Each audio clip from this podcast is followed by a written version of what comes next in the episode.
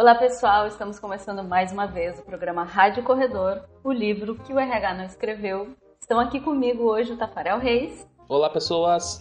A nossa head de RH, Giovana Cola. Oi, oi.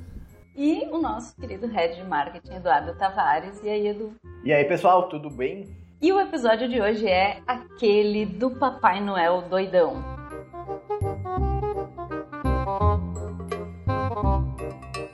Gente, como é que vocês estão? Vivenciaram algum fato engraçado desde o nosso último podcast? Eu tenho, Robson, uma historinha para contar. A historinha do leitinho no café. Ih. Sabe, cafezinho com leite, leitinho no café, pingadinho. Ô, Edu, vamos dar um alô pro nosso colega Vicenzo. Vite, nosso senhor de idade. Exatamente, bem lembrado, nosso senhor de idade que toma leitinho com café. Já tem, já tem quase 60 anos aí, o Vitinho, Aham. com apenas 30, sei lá a idade do Vite. Esperando a aposentadoria. Mas, gente, a história de hoje é a história do leitinho no café. Sobre o que, que essa história ela fala? Ela fala um pouco sobre falta de certos limites, eh, sobre os colaboradores e como eles agem. E também fala de uma empresa que estava fazendo uma reestruturação de cultura organizacional. Quando a gente fala de reestruturação de cultura organizacional, vocês sentem o drama já, né? Não é nada muito tranquilo e suave. Então, tretas podem acontecer. Nessa história, só para contar um pouquinho para vocês, o RH, um gestor de RH, que aqui a gente vai chamar ele ficticiamente de João, começou esse trabalho de reestruturação.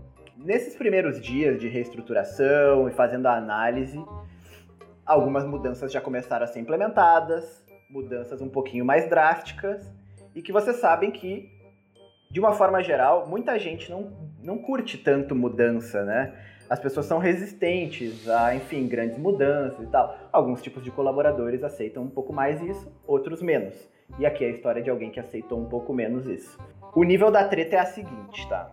Um dos colaboradores, que aí a gente vai chamar de Pedrinho, João e Pedrinho, pediu que a empresa colocasse durante todo o dia café com leite à disposição de todos. Aí vocês conseguem ver, tipo, que a empresa já fazia esse trabalho de disponibilizar o café. O colaborador estava pedindo que eles colocassem ao longo de todo o dia. O RH ele ficou surpreso com esse pedido tão específico, mas vendo aquele cenário de reestruturação, enfim, querendo agradar, querendo engajar mais os colaboradores, ele foi lá e pediu que a equipe que, que fornecia a alimentação repusesse o dia inteiro café com leite para os colaboradores. Ou seja, a empresa resolveu realmente ampliar esse fornecimento, dar esse, esse subsídio a mais. Eu já tô achando que o RH começou a se sentir culpado pra fornecer esse leite aí o dia todo. É, pois é. Vai saber, né? É. O RH chegou uns dias depois nesse colaborador reclamão e perguntou: E aí, Pedrinho, gostou do café com leite? O que, que vocês acham que o colaborador. Eu, eu adoro fazer essas perguntas, vocês já perceberam? Tipo, eu sempre dou a, a tiradinha e aí pergunto: o que, que vocês acham que o colaborador respondeu? O que, que vocês acham que aconteceu? É a minha dinâmica de contar histórias. Bem professor. Mas, gente, o que, que o colaborador virou na cara dura e disse pro RH? Vou abrir aspas, tá? Eu nem gosto de leite.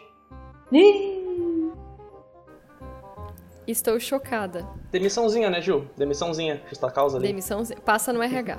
É, não, isso aí. Isso aí é certo. Muito chato, né? Muito chato. Não, fol- pri- primeiro que folgado, não, não, não entendi. Tô com um pouco de ranço já dessa história. Eu acho que essa é a prova muito clara de que mudanças de cultura, principalmente com aqueles tipos de colaborador que não estão, de repente, tão satisfeitos com a empresa, ou enfim, não são tão alinhados com a cultura da empresa, elas podem gerar algum certo tipo de atrito, né? E as tretas, elas podem aparecer de onde a gente menos espera. Mas o RH, ele se prestou a, a ser parceiro, a, a, a- trazer esse subsídio a mais. A pessoa tinha pedido, né? E a pessoa vem com quatro pedras na mão. Pô, é sacanagem, né? Tipo, achei um pouco de sacanagem aí. Talvez até o fato do RH disponibilizar o leite foi pra é, É, me fugiu a palavra, gente. Mas para acolher essa mudança, né? Porque mesmo com, talvez tenha, é claro, a gente tá vendo um recorte da história aqui, né?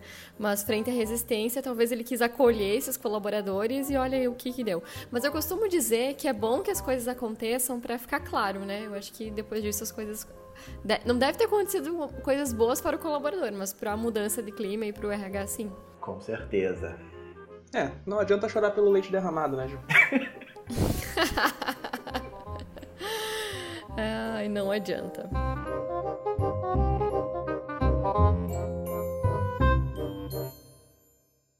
Então, a minha história ela seria engraçada se não fosse trágica. E eu vou contar ela porque semana que vem eu tô de aniversário e eu preciso assegurar que a Giovana não vai fazer isso comigo. vamos ver, vamos ver. Tô brincando, gente. Então, a história é a seguinte: a RH tava lá, toda animada, mudou de central, uma empresa que era organizada em centrais, com equipes específicas, e aí ela foi começar um novo desafio ela chegou nessa nova central e ela descobriu que uma das primeiras tarefas dela ia ter que ser desligar um colaborador assim que ela chegou.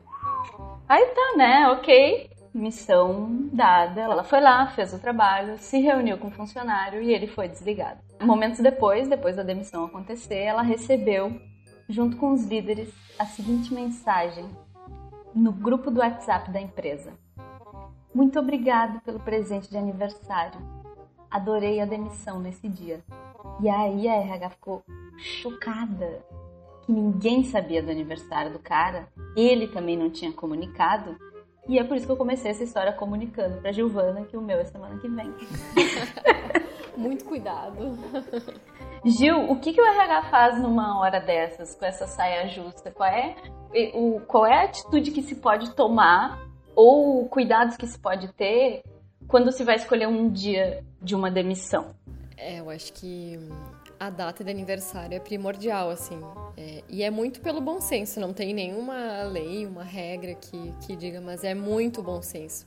E assim, depois que foi feito, não tem mais o que fazer, né? Pedir desculpas e cuidar para que não aconteça novamente. Mas é bem delicado.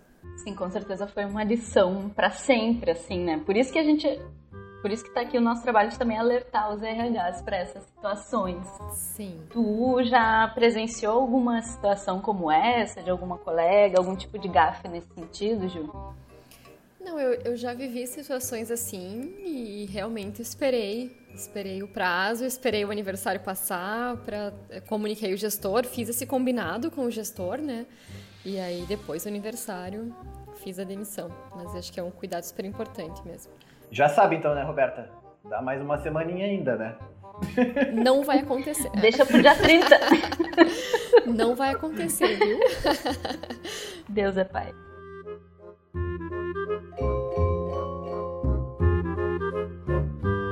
Tafa, o que, que tu tem para nós hoje? Ah, hoje eu trouxe uma uma história de Natal, Roberto. Oh. Que lindo. É uma história feliz de Natal. Uh, uma das, um dos nossos entrevistados, eles contrataram o Papai Noel para participar da festa de fim de ano. Que é, tem que convidar o, o principal para a festa, né? O ator principal para a festa. Só que chegou no dia da festa e esse Papai Noel ele, ele apareceu bêbado. Bêbado. Apareceu bêbado. Ele, o Papai Noel era um torcedor do Corinthians e no dia anterior o Corinthians foi campeão mundial de clubes acabou que o Papai Noel se atrasou, né? Apareceu bêbado. Como ele uh, não conseguia ficar nem em pé. Ai, desculpa. Assim, assim, não tem muito o que dizer sobre isso. Mas o problema, o problema mesmo para mim é que, que ele não soube entreter nenhum dos colaboradores na festa. E eu tenho para falar que se tu não se entretém com o Papai Noel bêbado, tu tá morto por dentro. A pergunta é: tinham crianças nessa festa? Coitada das crianças. E aí por isso eles acabaram tendo que retirar o Papai Noel do local, né? Cara, foi isso que aconteceu, Hobbs. Eu, eu acho que a festa devia ser muito melhor com o Papai Noel. Eu acho que no próximo ano eles deveriam contratar ele de volta. é claro que nem todo ano o Corinthians vai ser campeão do mundo, né? Que situação. E o pior é que o RH que fica, né, exposto numa situação dessas. Aí é que tá, Gil. Uh, tu já teve que lidar com situações assim. Hoje eu tô tipo assim, entrevista com a Gil, né? Mas é que é tão, mas é que é tão específica olha, as situações que acontecem que eu já que eu já que eu já acho que isso é normal na Olha a pergunta da Roberta. Gil, você já teve que presenciar uma situação dessa de um Papai Noel bêbado? Se a Gil disser que sim, né? Ai, ai, ai. Não, é, eu digo no sentido de contratar um profissional e ele chegar lá uh, num estado divergente ou não, não correspondendo à expectativa. Olha, Nesse caso específico de Papai Noel, não, mas eu já passei por muita saia justa com, com eh, contratar música. Ai, já contratei uma vez uma dupla sertaneja pra, pra tocar no almoço. E ai, foi péssimo. Foi pé... O comportamento deles foi péssimo. Eles eles flertavam as meninas que trabalhavam na empresa. Ah. Ai, foi bem ruim. Eixe. Era melhor ter sido um Papai Noel bêbado, né, Anjo? Talvez, Tafa, talvez. Gente, e com essa a gente encerra desejando um feliz ano novo. Não, ainda é março de 2021. Se você está escutando isso hoje, qualquer que seja esse dia, saiba que hoje é março de 2021 que a gente está gravando esse programa. Quero mandar um abraço para todos os gestores de RH que contribuíram para o nosso trabalho compartilhando as suas histórias. E você pode conferir entrevistas com RHs de todo o Brasil no nosso site profissionaissa.com na aba A Real do RH. E caso você queira compartilhar uma história anônima com a gente, que tenha acontecido no âmbito corporativo, uma história engraçada, inusitada, curiosa, manda um e-mail para conteúdo@profissionaissa.com um abraço, até a próxima. Queridos colegas, obrigado por mais essa gravação. Beijo no coração de vocês e mandem suas histórias, porque a gente tem muitas aqui, a gente quer ter mais ainda. Beijo, gente. Tô amando participar. Até a próxima. Abração, pessoal.